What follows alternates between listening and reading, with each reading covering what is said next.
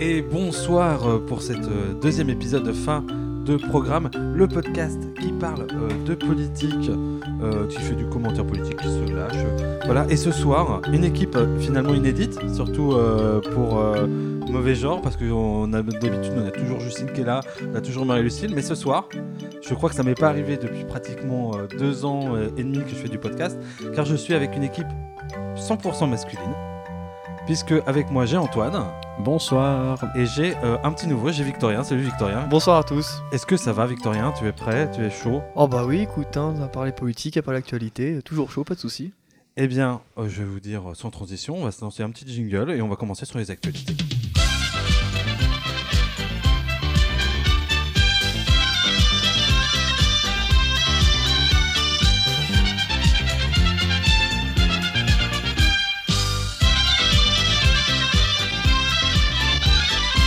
Bien, pour commencer, on va parler de la primaire des Verts. Et donc, à la primaire des Verts, c'est le plus modéré, Jadot, qui s'est imposé sur la déglingo radicale et intersectionnelle Sandrine Rousseau. Et le plus surprenant dans ce scrutin, finalement, ce sont les résultats qui se sont avérés plus serrés que prévu. Alors, euh, ici, à la fin de programme, dans notre premier épisode, on s'était planté pratiquement sur toute la ligne, puisque euh, Justine et Antoine avaient prévu une victoire serrée, mais pour Rousseau. Et il semblait évident pour euh, Marie-Lucille et moi que Jadot gagnerait haut la main. Bref, les soutiens de Rousseau promettaient de soutenir Jadot, mais dès le lendemain, c'était un peu une autre limonade.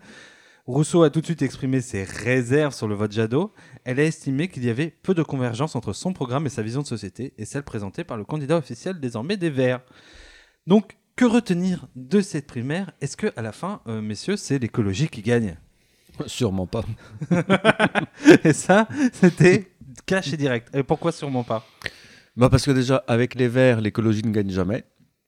Et, euh, et euh, L'élection, comme- tu veux dire, ou euh, en- idéologiquement parlant euh, dans l'idéologie, c'est euh, clairement devenu un parti qui, euh, qui promeut l'écologie par le, par le capitalisme. C'est devenu un parti, euh, le parti du centre, pour moi, c'est ce que j'avais déjà dit la, la première émission. Donc, euh, pour moi, non, l'écologie n'a rien à faire avec euh, Europe Écologie Les Verts. Et pour toi, Victorien Alors, je rejoindrai Antoine là-dessus, parce que quand on voit le glissement à droite de Macron, je pense qu'il est naturel de voir que Europe Écologie Les Verts est en train de prendre le centre. Quand on voit quand même les déclarations de, de Yannick Jadot il y a deux ans sur euh, l'abolition du statut des fonctionnaires, qui quand même, rappelons-le, n'a pas été fait par Sarkozy parce qu'Hollande a été élu. Donc c'est quand même incroyable de dire merci pour quelque chose à François Hollande parce que Sarkozy ne l'a pas fait, que Jadot veut le faire.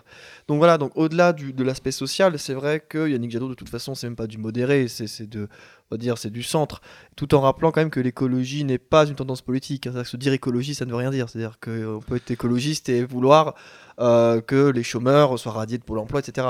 Donc en soi, au final, l'écologie, elle ne gagnera pas avec Jadot, puisque de toute façon, l'écologie, euh, elle est portée par d'autres camps politiques depuis plus longtemps même que Jadot lui-même. Donc au final, non, c'est, je pense que c'est une parenthèse, et puis, et puis voilà, qu'on passera sûrement dans la chose de l'actualité, quoi. donc pour vous, euh, les écologistes, ils ont plutôt raté le coche avec cette primaire? Au final, euh, ils n'ont pas réussi à imposer euh, une vision, un candidat ou un programme? Moi, j'ai l'impression que tous les partis politiques euh, ratent le coche avec les primaires. Enfin, je parle des partis politiques français, évidemment. Euh, on voit euh, des scissions euh, dans les partis après, au lendemain de chaque primaire. On a eu le cas avec les socialistes il y a 5 ans, avec les LR il y a 5 ans. On voit ce que ça donne aujourd'hui avec Europe Écologie Les Verts. Donc, on n'est pas un pays euh, fait pour, euh, pour des primaires. Alors, on développe pas trop parce que ça va être le sujet du dossier. Euh, on, va, on va en parler un peu plus largement. Donc, euh, oui, pour toi aussi, euh, Victorien, les écolos, ils ont raté le coche là avec leur primaire. Euh, Je serais plus mesuré en essayant d'être un peu objectif. Ils ont quand même rassemblé plus de 100 000 électeurs. Donc en soi, on s'y attendait pas. hein. Les pronostics étaient quand même à 40 000 personnes. Donc euh, pour, être, pour essayer d'analyser un peu plus la situation, moi, je dirais que quand même 60 000 personnes de plus que ce qui était attendu, c'est déjà une réussite pour eux. En revanche, là où toute cette réussite se, dire, se ramasse complètement, c'est sur la scission, mais vraiment, et on en reparlera, programmatique et en complètement en deux d'Europe Écologie Les Verts. Quoi. Europe Écologie Les Verts, maintenant, comme tu l'as dit, est complètement scissionné. On a vu d'ailleurs que tous les soutiens de, Rousseau, ils vont à reculons pour, pour soutenir Jadot. Donc au final, il y avait, il y a quand même eu un gros appel d'air au premier tour, mais les résultats du second tour font que tout s'effondre et puis, puis on verra bien la suite. Mais je pense pas que ça soit très positif, quoi. Donc, alors, on va, on va essayer de faire un, on va se mouiller sans se mouiller. Mais alors déjà, première question euh, qui me vient tout de suite. Quel est l'avenir pour Sandrine Rousseau? Puisque finalement, euh, au vu de la ligne qui est choisie, qui est celle de Jadot, qui semble quand même maintenant s'imposer et dire maintenant ce sera comme ça et pas autrement, vous la voyez où, Rousseau euh, Est-ce que vous la voyez euh, Enfin, elle, semble marginalisée au sein d'Europe de, Écologie Les Verts. Est-ce que sa place est encore chez les Verts? Est-ce que c'est un coup dans l'eau pour une prochaine fois? Est-ce que voilà, c'est un peu le moment, j'ai envie de te dire, fin de saison Ligue 1. on se demande où, vont aller nos candidats. Donc, que va devenir l'équipe Sandrine Rousseau? Euh, après ce bilan, euh, plutôt finalement, euh, enfin, plutôt elle avait fini dauphin et arrivé de loin. qu'est-ce qu'on lui, qu'est-ce qu'on, pas même pas ce qu'on lui cède, c'est quel avenir pour elle? J'ai envie de dire, je ferais peut-être une petite métaphore footballistique. Est-ce qu'on pourrait dire que Sandrine Rousseau serait le Mbappé aujourd'hui C'est-à-dire que resterait-elle chez euh, le PSG que seraient les Verts et partirait-elle au Real Madrid Et ne nous mentons pas, le Real Madrid de Sandrine Rousseau serait peut-être la France Insoumise. Parce qu'on a vu encore dernièrement qu'elle a fait euh, une, euh, comment dire, des appels du pied à Adrien Quatennens. Donc voilà, donc à voir ce qu'elle fera. Parce que est-ce qu'elle sera complètement loyale envers les Verts, ce qui peut arriver. Hein. J'ai envie de dire, là, on est dans la politique fiction, parce qu'elle peut être loyale en se disant, on reste jusqu'au bout pour le parti. Donc ça, j'ai envie de dire, voilà. Et peut-être qu'elle partira ailleurs. Et puis ce ailleurs, de toute façon, il n'y en a pas 40. Hein. Selon ses idées, c'est soit elle restera chez les Verts, soit elle ira à la France Insoumise. Mais ça, cela vient nous le dira. Quoi. Grâce à Victorien, j'ai imaginé Jean-Luc Mélenchon dire d'abord la chaussette droite puis la chaussette gauche, puis une gorgée de Volvic. Euh... Mettez protège tibia, Sandrine. Euh, et toi, Antoine, quel avenir pour Sandrine Rousseau alors? Ah bah, Je suis euh, entièrement d'accord. Je pour la pas... gorgée de Volvic? Exactement. je suis entièrement d'accord. On ne sait pas à l'heure actuelle ce qu'elle euh, va faire. Par contre, une partie de ses électeurs, de, lors de, de la primaire des Verts, n'ira pas voter Jadot. Et euh, si tu soutiens euh, Sandrine Rousseau aux primaires des Verts et que tu ne souhaites pas voter pour Jadot, forcément tu vas voter pour Jean-Luc Mélenchon. Ah oui, vous, vous, hésitez pas, vous pensez que c'est euh, aujourd'hui. Enfin, vous me direz, ceux qui ont voté Rousseau, les déçus de Rousseau, c'est sûr qu'ils ont plutôt une typologie proche de la France insoumise. mais vous estimez pas qu'ils pourraient se retrouver dans un Hidalgo, dans, je sais pas aucune candidature d'ailleurs, puisque peut-être qu'ils pensent que euh, euh, Jean-Luc Mélenchon, finalement, c'est peut-être euh, soit pas assez écolo, soit peut-être trop à gauche, soit trop extrême, parce qu'on quand même on le présente Jean-Luc Mélenchon comme quelqu'un d'extrême gauche et que c'est peut-être poussant, plus peut-être la personnalité de Jean-Luc Mélenchon, mais je dirais que Sandrine Rousseau, euh, pour l'avoir entendu parler, pour l'avoir euh, vu s'affirmer, elle est peut-être aussi rebutoire que euh, Jean-Luc Mélenchon sur certaines choses. Donc, si tu es prêt à voter radical avec Sandrine Rousseau, tu es peut-être prêt à voter Mélenchon. Mais vous, vous estimez que oui, finalement, cet électorat-là, il peut être finalement clairement tenté par le vote Jean-Luc Mélenchon et qu'il ira se reporter là-dessus je pense qu'il faut regarder déjà que, quelle campagne et comment a émergé Sandrine Rousseau. Parce que je, pense que beaucoup de nos auditeurs ont, comment dire, ne connaissaient pas Sandrine Rousseau il y a trois mois. Sandrine Rousseau a fait sa campagne, entre guillemets, euh, grâce à l'extrême droite. Attention, parce que l'extrême droite l'a montée en tant que paria euh, de ce qu'on appelle aujourd'hui, de ce que l'extrême droite appelle le wokisme, c'est-à-dire d'une pseudo-idéologie d'extrême gauche qui apparemment serait là pour, euh, pour, comment dire, pour faire effondrer la France. Et au final, Sandrine Rousseau était l'épouvantail en fait, de l'extrême droite. Et au final, par défense, parce que la gauche a défendu Sandrine Rousseau, et a raison d'ailleurs, parce que la pauvre est attaquée sur le personnel d'une manière tout à fait euh, horrible, et au final, elle est montée comme ça, c'est-à-dire que Sandrine Rousseau, elle a cristallisé le vote de gauche euh, d'Europe Écologie Les Verts, parce qu'elle a été montée, on va dire, par, euh, par l'extrême droite en fait en tant qu'adversaire de l'extrême droite. Et au final, je pense que ces gens-là, qui viennent de génération d'ailleurs, avec le retrait de Benoît Hamon et tout, beaucoup de gens de génération, beaucoup de cadres sont en allés dans la campagne de Sandrine Rousseau par exemple. Voilà, je pense à Alice Bossler, on attend encore la position de Benjamin Lucas. Donc au final, moi je pense que Sandrine Rousseau au final, elle, a cristallisé un vote de gauche, un vote de gauche militant, un vote de gauche qui, je pense, ne pourra pas aller au bout avec Jadot. Je, ne, ne, conçois pas que les gens qui ont, voté, qui ont milité avec Sandrine Rousseau, puissent aller mettre un bulletin Jadot 2022. Alors, après, la question que tu as posée est tout à fait légitime, mais je pense qu'encore une fois, c'est de la, politique fiction est compliquée. Mélenchon, abstention, telle est la question, et je fais des rimes en parlant, c'est parfait. euh, bah, ce qui m'amène à une deuxième question, c'est quel avenir finalement, pour... enfin, je me l'étais pas posé, je n'avais pas mis dans mon, dans mon truc, mais quel avenir pour l'écologie des Verts? Parce que si on considère qu'aujourd'hui, il y a cette deux tendances très, très, très opposées, on peut penser qu'Écologie Les Verts soit euh, va se scinder en deux, soit euh, aujourd'hui va réaxer euh, sa politique. Oh, d'ailleurs, ça rejoint peut-être ce que vous aviez dit au départ, c'est-à-dire qu'aujourd'hui, Écologie Les Verts, on ne sait pas trop où ils se positionnent.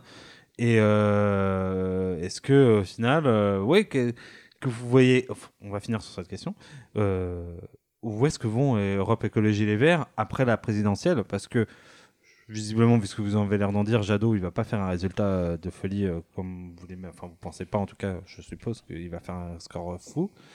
Euh, qu'est-ce que vous voyez Quel devenir pour Europe Écologie Les Verts? Alors, pardon. Clairement, vu que, enfin, pour moi, je le situe comme étant le parti du centre avec, avec la candidature Jadot. Pour moi, Jadot va faire un 9% au présidentiel et en cas de victoire de Macron, sera ministre de Macron. De toute façon, c'était notre prévision de l'épisode numéro 1. On a dit il sera euh, ministre euh, de l'écologie. Euh, Victorien, quel devient Europe Écologie et Vert Quel avenir? Moi, je penserais que ce serait comme le PS. On a vu les proches d'Hidalgo dire que le PS se présente pour une candidature pardon, témoin pour 2027. Je pense qu'Europe Écologie Les Verts ne font rien avec Jadot de toute façon, c'est cuit, euh, l'espace politique est pris, euh, donc voilà, et puis Jadot n'est pas une figure charismatique, on n'est pas dans l'élection européenne, on va dire, où les gens ont voté pour l'écologie, etc. Là, ça se fera sur des personnalités, 5ème République obligeant, évidemment. Donc je pense qu'Europe Écologie Les Verts fera une recomposition. Euh, de toute façon, la recomposition à gauche se fera avec soit l'élection ou le retrait, dans le cas échéant de Jean-Luc Mélenchon de la vie politique. Donc voilà, tout le monde l'attend, que ce soit du, PS, Europe Écologie Les Verts, en passant par Génération, le NPA, toute la gauche en fait attend concrètement la, cristallisation ou non de la France Insoumise après la, présidentielle. Donc au final, je pense que là, il y a tellement de paramètres qui vont se faire jusqu'à 2022 qu'on peut pas peut pas prédire quoi. Alors, ce qui semble quand même ressortir, on va terminer là-dessus, c'est que finalement, euh, vous restez donc sur une position très claire qui est que finalement, Europe Écologie Les Verts, c'est pas un parti. Euh, et l'écologie, c'est pas un parti puisque au final, euh, c'est capable de regrouper des choses très différentes. Et au final, quand on leur demande de choisir une orientation, euh, ils en choisissent deux, deux, opposés et ils ont le cul entre deux chaises. Quoi. Très bien. Eh bien, nous allons passer à la deuxième actualité qui est Jean-Michel Blanquer lance son club de réflexion. Et le mot, euh, le, comment dire, le nom ne s'invente pas et ça s'appelle le Laboratoire de la République. Persuadé que l'ennemi c'est la woke et la cancel culture, Jean-Michel Blanquer lance un think tank pour gagner du terrain sur ces questions. Selon lui, la, présidentielle pourrait se jouer sur ces sujets de société et ne pas commencer à travailler sur ces débats laisserait une place, conséquente, une place conséquente au clan des progrès. Enfin bref, à l'autre clan, pas au clan des progressistes. Enfin, vous voyez ce que je veux dire. Au programme Réhabilitation de la France, réflexion sur notre culture, etc. etc. Parmi les contributeurs, on retrouverait des gens tels que. Allez, lancez un petit nom comme ça. Blanquer, bien un truc bien à droite, non, pour Blanquer? Oh, alors tout dépend comment tu vois la droite. Puisque le premier contributeur s'appelle Manuel Valls. Officiellement donc, ce serait une manière de préparer la campagne. Officieusement, Jean-Michel essaierait de gratter un ministère de l'Intérieur, si ce n'est peut-être la place de Premier ministre. Enfin, c'est ce qui se dit. Je tiens mes sources de France Info, je tiens à préciser que c'est une source euh, sérieuse. Donc, déjà, Jean-Michel Blanquer, vous le placez où sur l'échiquier politique? Oh, bah, dans la lignée de une extrême droite, quoi. C'est une extrême droite euh, très claire. Parce que là, en fait, j'ai l'impression d'entendre euh, au 19e siècle les gens qui étaient là, Ernest Laviste. J'ai l'impression d'entendre Ernest Laviste. Pour les gens qui ne connaissent pas forcément, c'était en fait euh, la personne qui en fait dans les années 1870 était en fait en charge de, de, l'éducation et en fait, au final, cette personne-là, euh, dans les années 1920, derrière, était très très, réhabilitée. Et c'était en fait une histoire, euh, pour les élèves en tout cas, très moraliste, euh, totalement anti-républicaine. hein, parce que la République, c'est pas, comment dire, faire que les enfants soient, soient sans esprit critique et répètent ce que leur disent leurs professeurs. En plus, pour, euh, dans un cadre extrêmement droitisant, on en reparlera derrière. Donc non, mais Jean-Michel Blanquer, extrême droite, quoi, très clairement. Et toi, euh, parce que là on a un parti, on a le la positionnement euh, du master en histoire euh, clair, net, précis, bam. Et toi, tu le places où, Antoine, euh, Jean-Michel Blanquer? Ah bah, J'irai pas jusqu'à l'extrême droite parce que parce qu'il y a quand même euh, des gars comme Zemmour euh, qui prennent euh, haut la main ce, ce rôle-là, mais d'une droite dure, oui, très certainement. Il est euh, de, de toute façon, ça, ça veut un peu rien dire. Son laboratoire de réflexion républicaine, machin, machin, c'est euh, de la masturbation intellectuelle et c'est clairement lui aussi se, place. Il est pas en campagne présidentielle, il est en campagne ministérielle, comme tu euh, tu l'as dit. Et, euh, et, et, et il, fait, il, il, il abat ses cartes. Et il va battre ses cartes jusqu'au mois de mars.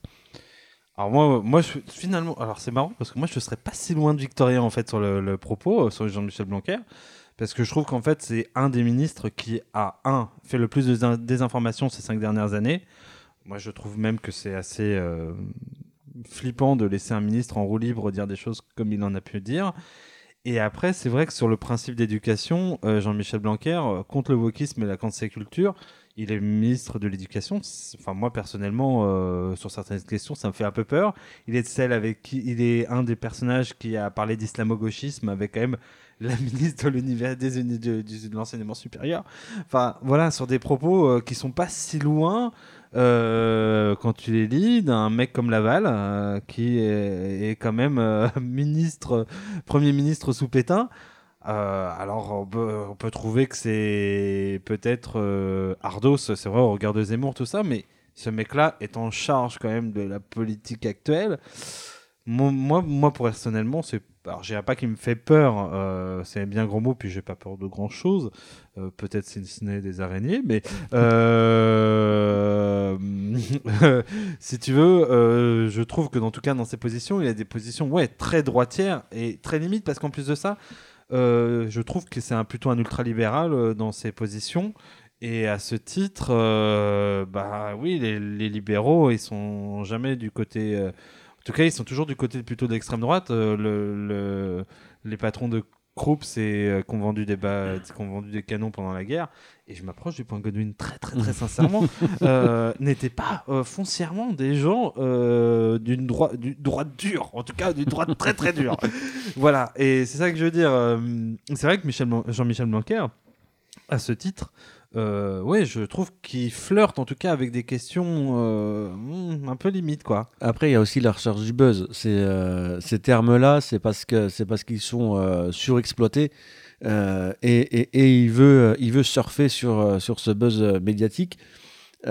Après, dans tout ça aussi, je me demande euh, ce que vient foutre euh, Valls là-dedans.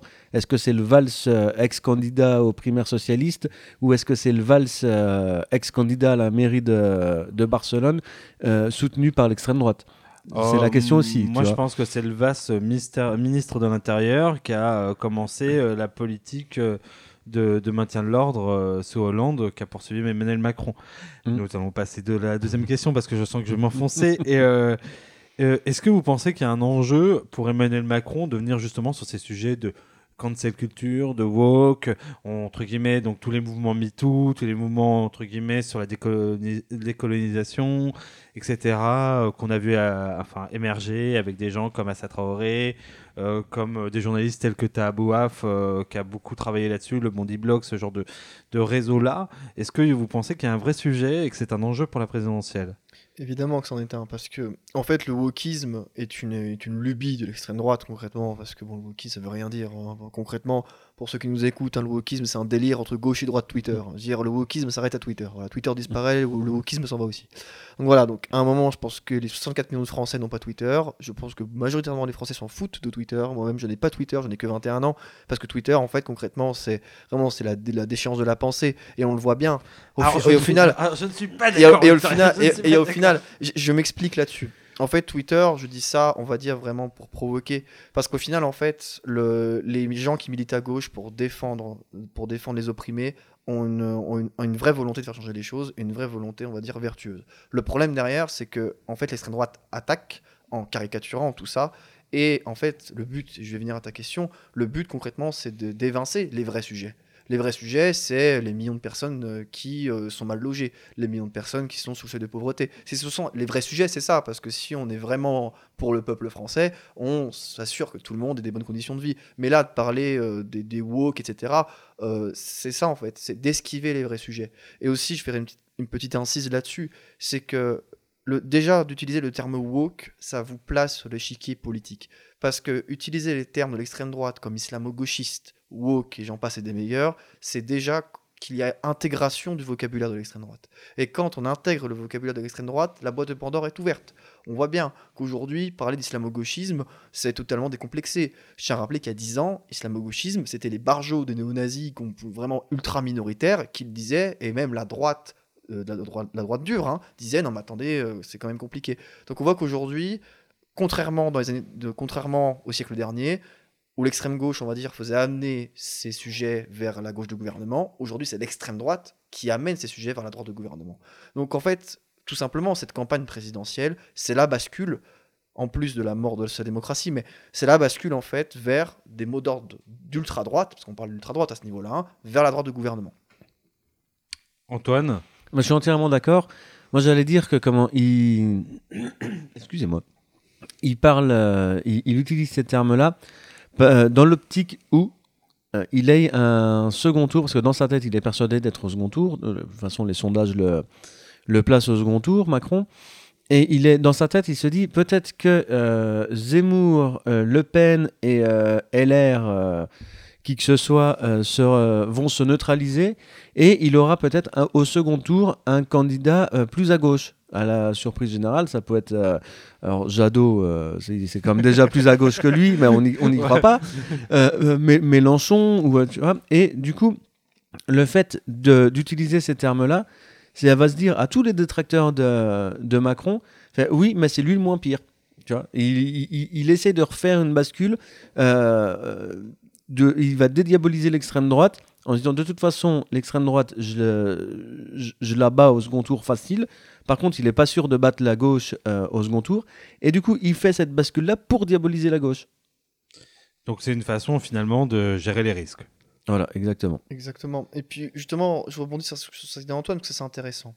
Diaboliser la gauche, euh, c'est clair, et on voit l'ultra-droite aujourd'hui, et retenez bien ce que je dis, parce que on va sûrement voir ce qui va se passer, c'est qu'aujourd'hui, l'ultra-droite dit que les islamo-gauchistes, du coup, sont alliés aux islamistes. Les islamistes sont des fascistes. Je pense qu'on est tous d'accord dans cette table pour dire ça. Et du coup, que les nouveaux fascistes seraient ceux alliés aux islamistes.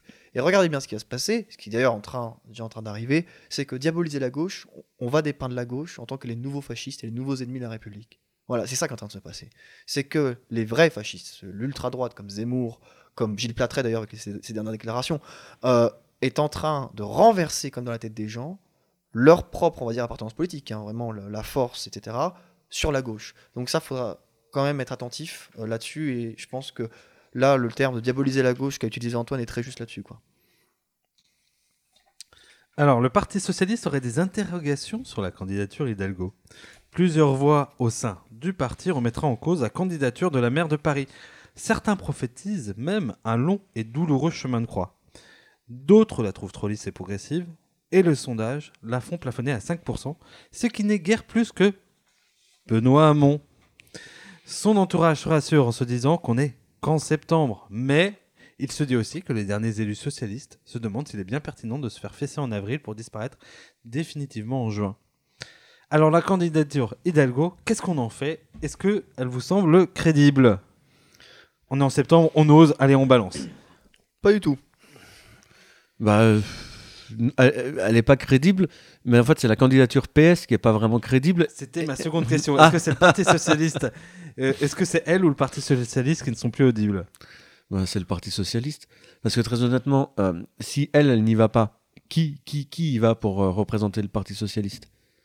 Euh, Comment il s'appelle euh, bah, c'est le, Leur président, là, comment il s'appelle? Olivier Faure. Olivier Faure, Oui, non, mais. qui, a- et qui est fort. Euh, c'est- ça, ça, ça- ça, c'est encore plus une blague que- que- que- que- que- que- qu'elle, quoi. Ce sera bientôt dans les Black Carambars d'ailleurs, euh, Antoine. Non, qui mais- va représenter C'est- quand même compliqué. Mais- Mais on, peut- on peut voir local d'ailleurs à Dijon, quand on voit Thierry Falconet, euh, maire de Chenauve, soutenir la tribune qui, des maires, des, des maires, il en reste encore, des maires socialistes qui soutiennent Anne Anne Hidalgo et que François Rebsamen ne la signe pas. Donc déjà on voit que dans l'un des bastions socialistes de France que- qu'est Dijon, qui a, un, qui a un souci, que notre baron local, notre cher François, ne soutient pas publiquement Anne Hidalgo. Donc on voit Non. que même à l'intérieur du PS, euh, certains éléphants, par, on va dire, par posture, comme Stéphane Le Foll, disent que bon, bon, Hidalgo ça passe, et encore. Mais on voit- Oh, ça non, passe mais, non, mais voilà, mais, mais- Je sais pas, j'imagine trop Stéphane Le Fall en remettant sa main. non, mais clairement, c'est ça. Mais, mais- mais c'est horrible, mais c'est ça en fait. C'est-à-dire que ils ont, même symboliquement, on- ils ont vendu Solferino leur, leur, siège. euh, ils ont fait 6% la, dernière fois avec les candidats à la primaire qui n'ont pas soutenu Benoît Hamon. Euh, ils, ils se prennent, ils, restent quand même hein, avec, avec le local un petit peu, mais on voit bien qu'au niveau national, le PS n'en a plus aucune crédibilité. Et pour finir sur Hidalgo, la question qu'on a se poser, c'est quel espace politique elle peut occuper? Quel espace politique? Et il n'y en a aucun pour elle. Parce que ils peuvent pas aller plus à gauche parce qu'il y a Mélenchon. Sur, euh, on va dire, la, gauche, la, pseudo-gauche molle, bah, il y a Jadot. Euh, sur l'écologie, bah, c'est fini parce que Mélenchon à l'écologie radicale et Jadot à l'écologie molle. Donc au final, ils ont aucune place. Ils veulent parler de République, mais parler de République, on voit bien Blanquer, les gens qui veulent euh, parler de République, soit ils ont République sociale, ils vont chez Mélenchon, soit ils ont la République droitière, ils vont République en marche et, et consorts. Donc au final, le PS n'a pas d'espace politique pour s'exprimer. Antoine, euh, le, bon, le- le- le résumé est parfait. je te sens très d'accord ce soir. oui, non, mais. Tout comme lui. tout comme lui, ouais. En fait, j'ai pas préparé euh, l'émission, donc en fait, je vais dire tout comme lui tout le temps, quoi. Bon, on peut passer au sujet suivant, hein, c'est pas un problème. Parce que pour terminer euh, les actualités, je, je- je suis très fier de mon titre. Pour terminer, ça drift sur l'autoroute de la xénophobie chez les LR. Pendant que les républicains n'arrivent pas à se mettre d'accord sur oui ou non Éric Zemmour est raciste, Gilles Platret, maire de Chalon-sur-Saône, notre local de l'État, puisque nous sommes Dijonnais, a parlé d'une épuration ethnique dans certains quartiers de la République. Il aurait ainsi dit Vous avez des personnes d'origine étrangère qui chassent petit à petit ceux qu'on appelle en, démocratie, en démographie des natifs. Donc euh, les, Chalonnais sont donc des Indiens d'Amérique. Euh, dans une moindre mesure, Valérie Pécresse a proposé d'inscrire dans la Constitution l'encadrement de l'immigration avec l'inscription d'un nombre précis d'immigrés sur le sol français. Bref, il semblerait que ce soit la course à l'échalote dans les idées droitières. Pensez-vous que euh, les républicains ont une carte à jouer sur ce terrain? Ayant vécu 10 ans à Chalon, on va débunker un peu le Gilou quand même. Parce que notre Gilou national, il est quand même rigolo. Mais en 2014, faut quand même, et les auditeurs, peu de gens le savent ça. Christophe Sirug, à l'époque maire PS, euh, alors en campagne municipale pour sa réélection, avait eu un déboire euh, avec une salle de sport que des gens voulaient faire que pour les hommes. Au final, euh, c'était des gens en fait de, de- on va dire, de confession musulmane ultra radicale, donc euh, voilà, qui voulaient faire une salle de sport que pour les hommes. Et Christophe Sirug, par souci de parité, avait dit non, vous ne faites pas ça. Qu'a fait Gilles Platret Il leur a dit oh les gars, vous dites aux, gens de votre quartier de voter pour moi. Et puis je vous la fais la salle de sport. Donc bon, Gilles Platret qui finance les islamistes, bon, on va, va pas nous la faire. Donc voilà, donc Gilles Platret en fait, au final, avec cette histoire, tout est débunké au final. Il n'a aucune, aucune cohérence. C'est-à-dire que c'est un électoraliste qui, on le voit bien en fait, a déjà au régional, a essayé de tendre la main debout la France pour au final faire quoi? Faire 20 et quelques pourcents. Euh, Birgit Dufay est passé amplement, amplement la région. Donc Gilles Platret en fait, il, il essaye de trouver un espace. Parce que au sein des Républicains, de toute façon, tout le monde quitte le navire. On voit bien que les gens, les anciens Sarkozy sont en train de s'en aller, qu'avec la, candidature imposée de Xavier Bertrand, eh ben en fait au final les Républicains sont, paniqués au final. On voit Pécresse qui essaye de se, dépatouiller en se déclarant candidate, mais au final on voit qu'il n'y a, a pas d'espace. Donc c'est comme le PS au final. Les gens sont en quête d'espace politique. Parce que, et c'est la stratégie au final politique qui a été imposée par Jean-Luc Mélenchon, c'est de se déclarer candidat, ça fout le bazar. Xavier Bertrand a imité Mélenchon là-dessus à droite, et il a à tort ou à raison, on verra bien, mais il s'est posé candidat et ça met le bazar à droite. Et on voit bien que Gilles Platret, au final, essaye de flirter parce que Zemmour est à 17% dans les sondages, bientôt Zemmour sera à 300% demain, on, on verra bien. Mais voilà, il essaie de se placer là où il, où il pourra concrètement avoir un poste. Quoi. Donc Gilles Platret qui nous fait un grand discours contre les islamistes, déjà qu'il arrête de les financer, puis après on verra. hein. Donc on est en train de, dresser- euh, de dresser un portrait de Victorien. Vous avez compris, il est étudiant, il fait un master en histoire, il a l'air plutôt de gauche Et il est chalonnais. Voilà. Euh, Saône-et-Loirien. Euh, donc euh, 71 représente. Euh, Antoine, avant de me dire tout pareil. Toi aussi, tu es chalonné. non, je, je- je vais te relancer sur une question comme ça, ça va être. Est-ce que tu penses que finalement les Républicains, ils ont une carte peut-être à jouer sur ce terrain d'extrême droite? Parce qu'en fait, si je fais une analyse très rapide, aujourd'hui, ils ont beaucoup. euh, le l'UMP de Wauquiez ou les Républicains de Wauquiez avaient dit finalement Zemmour est un ami.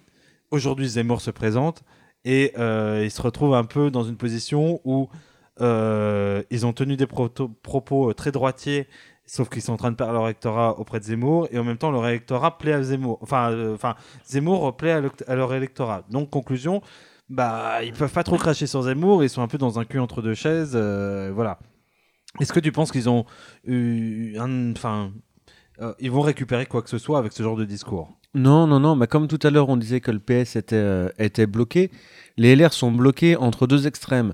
L'extrême droite, que représente euh, Zemmour et, euh, et Le Pen, et l'extrême libérale, que représente euh, la Macronie et le gouvernement en place.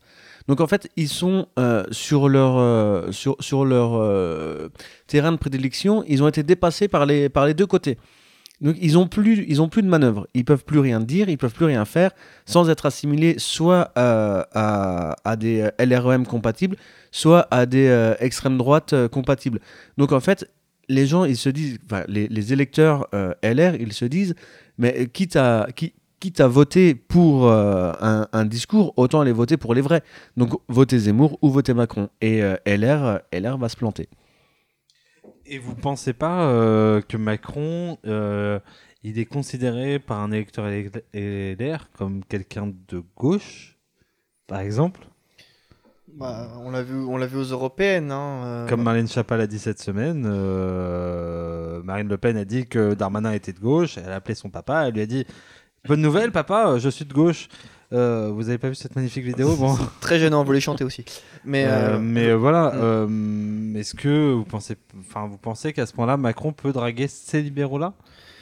Bah, de toute façon, il, drague, il les a déjà dragués. On a bien vu aux européennes le siphonnage, la droite qui s'effondre pour la première fois de c'est quasiment de son histoire aux européennes. Parce que, bon, on va dire la gauche, euh, on va dire la gauche radicale qui s'effondre aux européennes, c'est- récurrent parce que l'électorat des quartiers populaires ne se déplace pas pour cette élection. Mais l'électorat de droite, normalement, se déplace pour les européennes. Et là, on voit que, que François-Xavier Bellamy qui s'effondre, c'est quand même, c'est quand même un, un signal politique. Ouais, mais François-Xavier Bellamy, c'est pas, c'est pas quand même une certaine droite, c'est-à-dire cette espèce de droite conservatrice, euh, euh, catholique, même. euh, ouais, voilà, Bah, particulière que- quand même. Quand même, Bellamy, c'est quand même l'un des porteurs de la manif pour tous, euh, quelqu'un de très anti-IVG et ouvertement catholique. Donc au final, non, c'est-à-dire que là, et comme le disait Antoine, c'est que les gens, ils veulent voter pour les vrais. Maintenant, on entre dans une ère populiste que Sarkozy a commencé à initier, puis avec la trahison d'Hollande, ça a continué, la candidature de Jean-Luc Mélenchon en 2017, et puis maintenant, là, on arrive avec la candidature Zemmour, au final, vraiment à l'aube du populisme vraiment assumé et de la mort de la social-démocratie. Et dans un cadre populiste autant électoral que politique, les gens veulent voter pour les vrais, pour la rupture. Donc au final, un parti politique qui a fait gauche-droite depuis 40 ans, qui s'est aussi adouci, hein, notamment avec les jupéistes, etc., les gens de droite en ont assez de ça. Donc je pense que on verra, on verra si la, la débat européenne se poursuivra. Mais euh, Zemmour, qui, on le voit bien, est en train de draguer euh, les gens déçus de la droite, euh, de la droite qui s'est ramollie et qui siphonne un peu Le Pen au passage, au final, on voit que, bon, les, les républicains n'ont pas grand-chose à jouer. Donc après, est-ce qu'une candidature forte de, de Bertrand fera que l'électorat de droite suivra le chef comme ils l'ont fait malgré les déboires de Fillon en 2017 ça on verra parce qu'il y a quand même aussi une mentalité à droite qui fait qu'on suit le chef. Donc on verra on verra bien on verra bien ce qui se passe quoi. Eh bien, j'ai envie de dire, je vais même pas vous relancer parce que je trouve que c'est le bon moment pour passer au dossier et parler primaire parce que justement, euh, leader naturel, primaire, c'est le bon sujet. Eh bien, je mets un très bon jingle que je vais renouveler parce que le jingle de l'épisode 1, je l'ai fait dans une arrache totale. Et là, je me suis dit, mais non, Guillaume, tu vas faire quelque chose d'un peu plus stylé. Donc, euh, préparez-vous, jingle maintenant, et c'est parti pour le dossier. Mesdames, messieurs, veuillez rester accrochés à vos écouteurs. Dans quelques secondes, c'est dossier.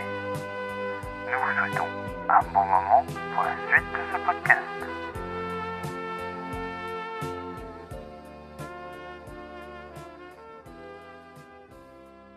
J'ai longtemps cherché euh, le sujet de la semaine. J'ai hésité avec Zemmour et l'extrême droite, mais je me suis dit que ça commençait à devenir bourratif. Je me suis dit, tiens, si on parlait des écolos, et puis je me suis dit qu'il était trop tôt pour se faire du mal en parlant de Jadot. J'ai roulé des yeux considérant le parquet, dans ma tête un singe dansait la polka sur une chanson de David Guetta, et je me suis dit que mon cerveau avait donc renoncé.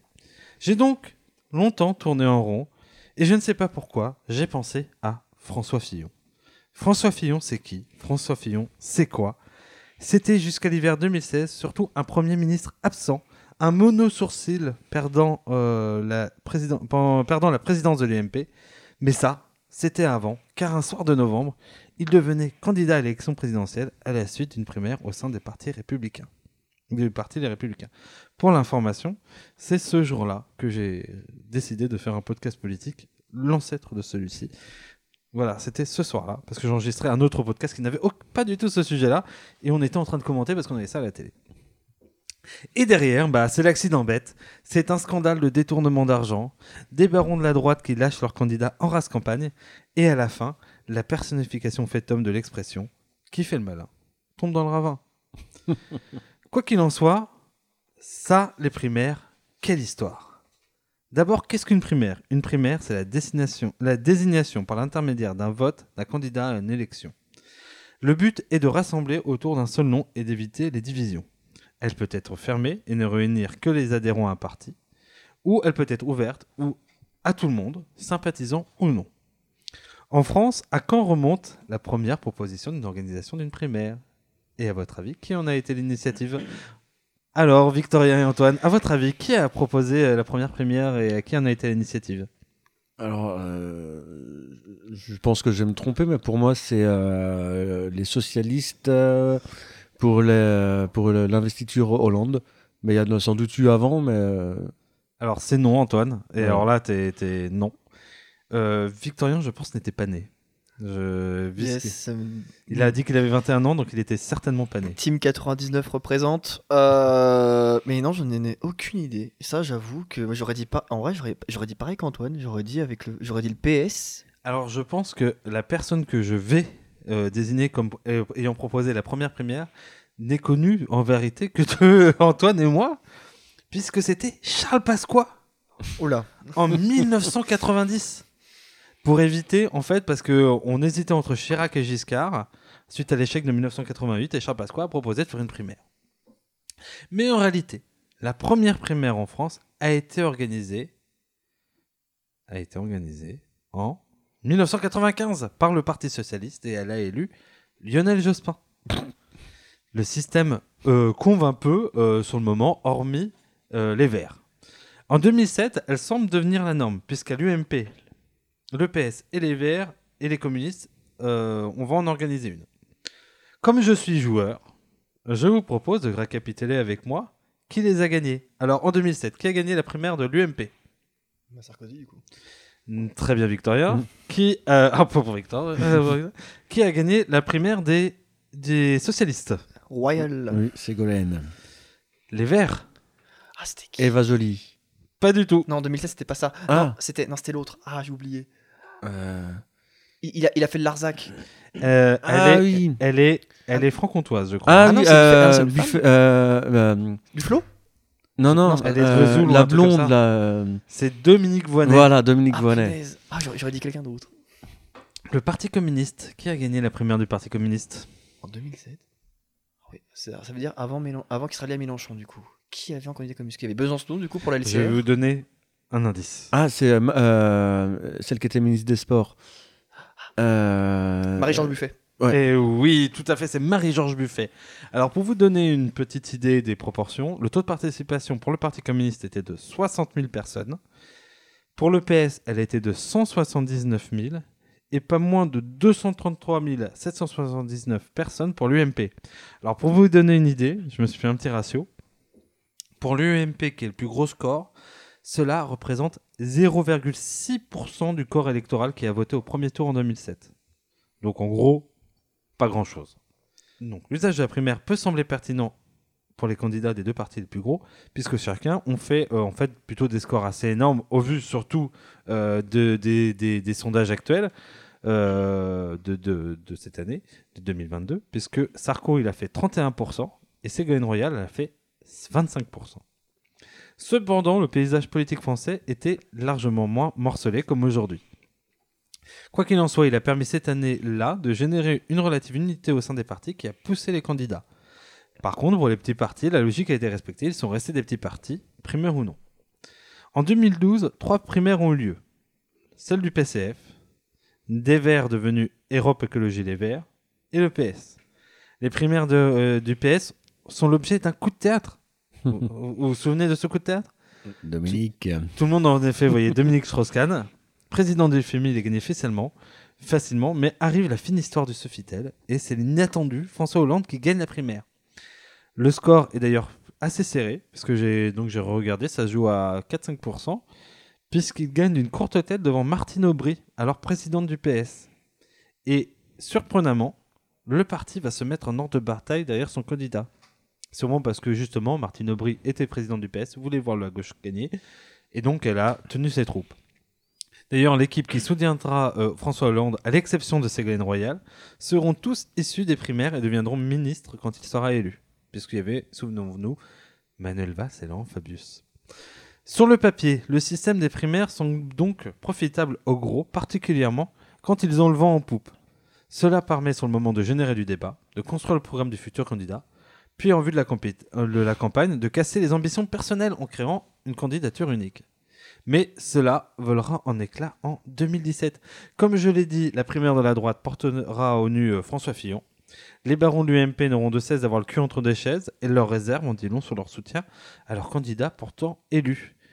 L'UMP, parti du leader naturel, se retrouve embourbé entre plusieurs mouvances. Les jupéistes, qui est la droite conservatrice euh, chiracienne, les sarkozystes, la droite libérale et affairiste, et les fillonistes et conservateurs cathos un peu sécuritaires. À la fin, c'est une défaite historique pour la famille des républicains. À gauche n'a pas été mieux. Sans communistes, le PS organise une primaire ouverte réunissant toutes les forces de gauche à l'exception des insoumis.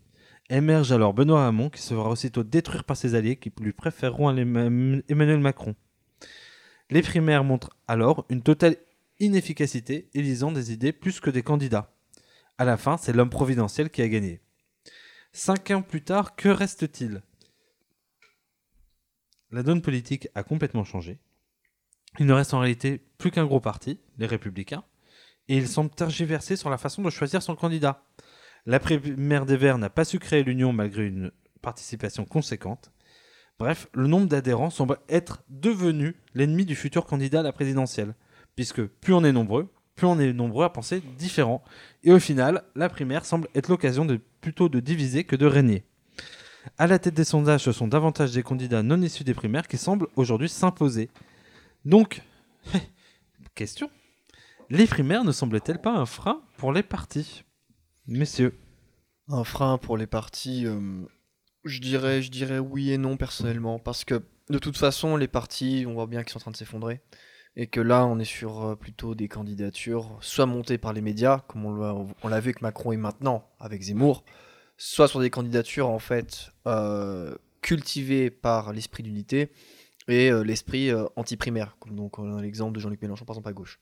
Donc au final, en fait, les, les, les primaires, c'est pas que ça plombe les partis, c'est que les primaires n'existeront sûrement plus, ou en tout cas plus minoritairement, parce que les partis ne pourront soit plus en organiser, ce sera plus pertinent, soit parce que, et ce que je développais un peu tout à l'heure, parce que nous entrons dans une ère populiste, euh, les gens commencent à ne plus vouloir de primaires.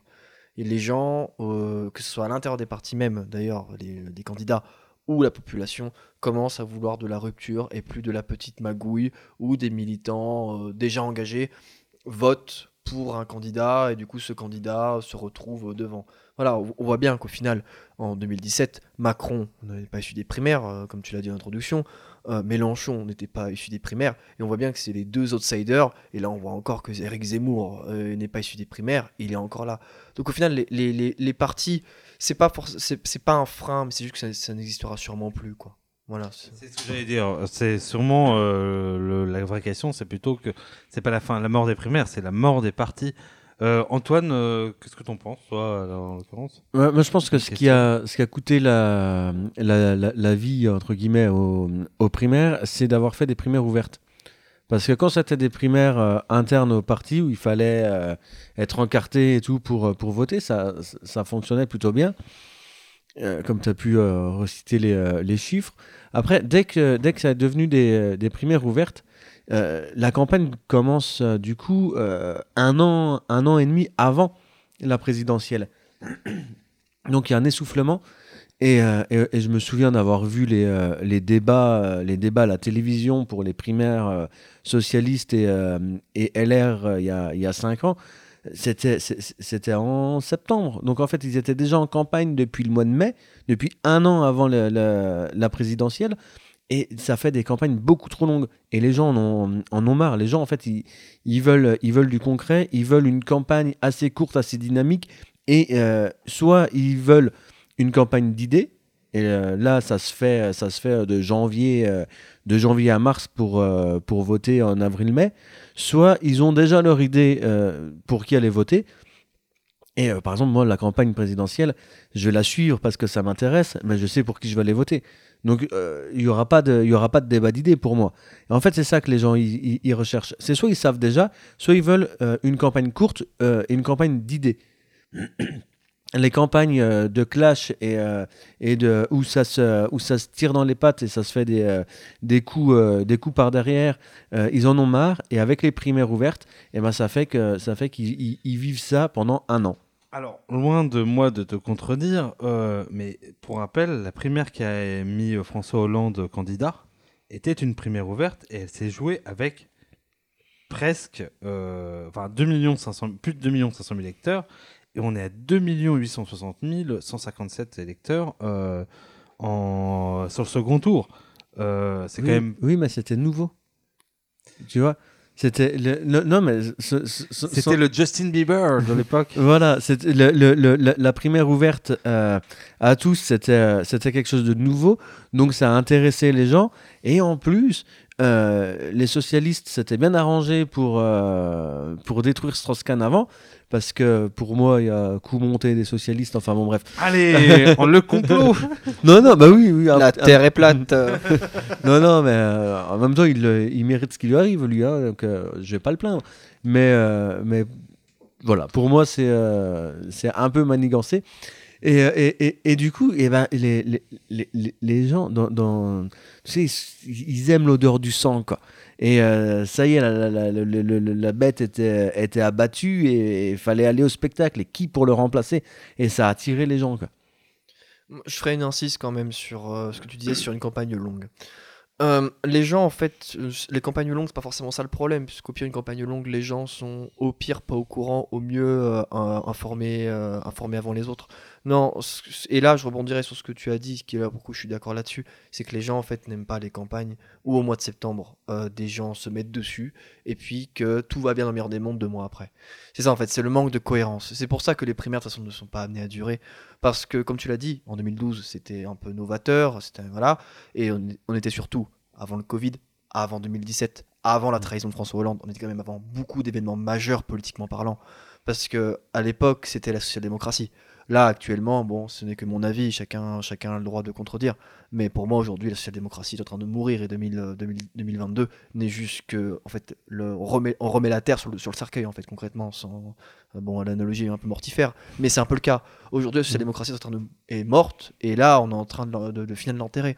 Donc aujourd'hui, en fait, c'est simple. Les primaires appartiennent à un, autre, un autre siècle. Nous entrons aujourd'hui dans le 21e siècle, que ce soit en termes d'écologie, en termes, de, en termes mondial, et autant en termes politiques en France, le 21e siècle commence au, après le second tour de cette présidentielle. Donc au final, là, les primaires ne sont plus à la mode, tout simplement parce que les, les gens en ont marre, et surtout après le Covid. Imaginez le pré-Covid, imaginez toutes ces personnes qui ont souffert, qui ont perdu des proches, euh, après, que le, gouver- euh, après que le gouvernement ait tellement mal géré cette crise. On n'a pas besoin de masques, etc. Bon, on reviendra pas dessus, les Français, je pense, on vont largement juger Emmanuel Macron dans les urnes. Mais au final, les gens ne veulent plus que des politiciens se foutent dessus. Et puis que deux mois plus tard, tout le monde, euh, va bien dans le meilleur des mondes. C'est pour ça qu'au final, le PS a été sanctionné en 2017. Et c'est pour ça que je pense aussi que les Verts seront sanctionnés. Parce que comment voter dans une cohérence avec des gens qui sont décroissants chez les Verts Et de l'autre côté, il y a Nick Jadot qui veut abolir le statut des fonctionnaires. Ça n'a littéralement aucun sens. Imaginez un parti politique où vous avez Jean-Luc Mélenchon et Emmanuel Macron main dans la main. Ça n'a littéralement Mm. aucun sens. Donc au final, c'est c'est ça. Et puis les primaires, pour, juste pour finir, s'inspirent aussi euh, des États-Unis. Et puis on n'est pas aux States. Aux États-Unis, c'est un système, on va dire, où il y a deux, deux partis, bipartides, et où euh, il y a la culture de se ranger derrière celui qui a gagné la primaire. Quoique, elle a un peu remise en question, notamment après que Biden ait gagné contre Sanders, où on voit les plus jeunes qui commencent, même aux États-Unis, un petit peu, bien, malgré que ce soit quand même minoritaire, faut quand même remettre dans le contexte, à remettre en cause aussi les primaires. Donc si même aux États-Unis, la plus jeune génération commence à dire, bon écoutez, euh, se ranger derrière un libéral alors qu'on était pour Sanders, si même aux États-Unis, le pays de la primaire, le pays des deux partis qui s'affrontent depuis 200 ans, on voit bien qu'au final, sa déclinaison française, sa mauvaise, sa, sa pâle copie française. Et voilà, on voit bien aujourd'hui les, résultats de primaire. On voit bien aujourd'hui aussi l'engouement des gens. Quel engouement voit, Tout le monde parle de, la primaire des Verts. Non, c'est faux. Tout le monde parle du Covid, tout le monde parle de ce qui se passe et de l'actualité hors, des primaires. Donc voilà, quoi, là-dessus, concrètement, il n'y aura pas de surprise. Eh bien, ça me semble être une bonne conclusion pour passer à la dernière séquence euh, de ce podcast qui était euh, dense, euh, dense, dense, dense. Parfois, je dois l'avouer, euh, Justine me manque et ses petites phrases genre euh, Allez Voilà, Justine, euh, on va Marie-Lucille euh, parce qu'elle se répond bien aussi. Voilà, je, pense à vous. euh, je- revenez euh, aussi euh, nous partager euh, vos opinions euh, sur euh, Britney Spears est-elle de droite ou de gauche et, euh, et où se trouve Macron euh, Voilà, est-il le président de tous les Français? Voilà. À bientôt. On va passer tout de suite aux petites phrases.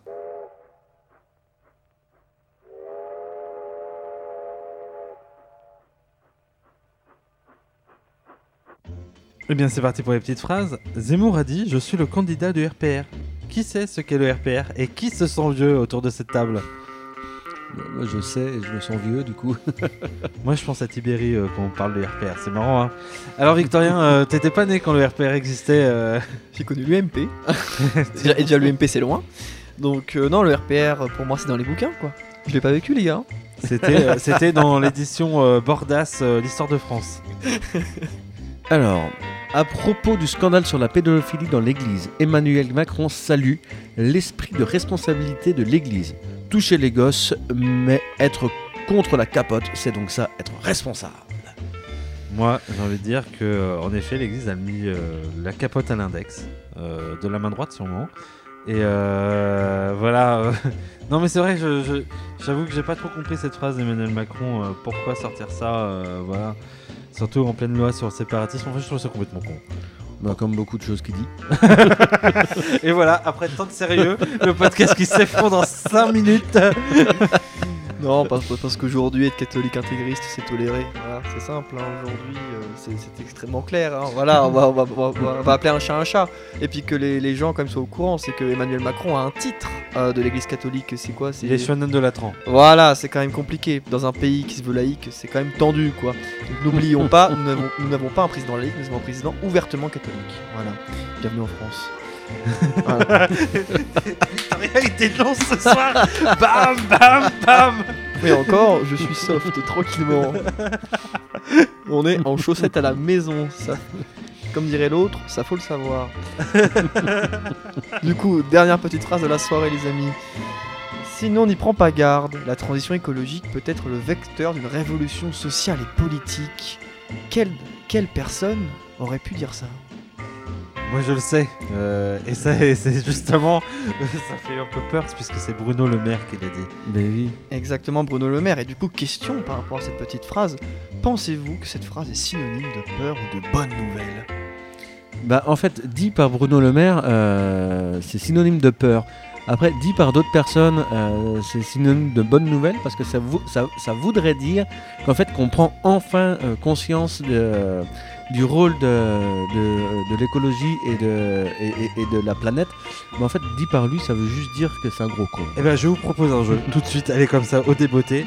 Euh, dit par Xavier Bertrand, peur ou bonne nouvelle? Bah, Peur, toujours. Dit par euh, Zemmour, peur ou bonne nouvelle? Ultra peur. Non, bah, ultra peur, lui. euh, Dit par euh, Sandrine Rousseau, peur ou bonne nouvelle? Bonne nouvelle. alors, bonne nouvelle, ouais. Dit par Fabien Roussel, oh, difficile Ouh là là Fabien Roussel, est-il encore de gauche Telle est la question. Mais euh, je- Fabien Roussel, je sais pas. Je dirais quand même bonne nouvelle. Ouais, parce que quand même changement social, Ouais. bon. ouais. On, va dire que, on va dire que lui, non, mais sa, ba- sa base électorale, quand même, serait content de- Mm. d'un changement social. Quoi. Dit par Anne Hidalgo. Ah, c'est aussi compliqué finalement. Ah, bah, ah bah, peur. Changement, Ah ouais, so- changement- social. Bon, on a vu la répression euh, de laquelle de, dont étaient victimes les gens pendant leur travail. On va pas se mentir, Anne Hidalgo, c'est pas la première des Ah ouais, tu la penses proche de- plus proche de, de LM Comrie que euh, d'un Benoît Hamon. Ouais, largement, Oui. Anne Hidalgo. Oui. Quand on voit ses Elle, discours. elle- elle est quand même maire de Paris, hein, euh, mairie euh, qui se veut quand même plus écolo. hein.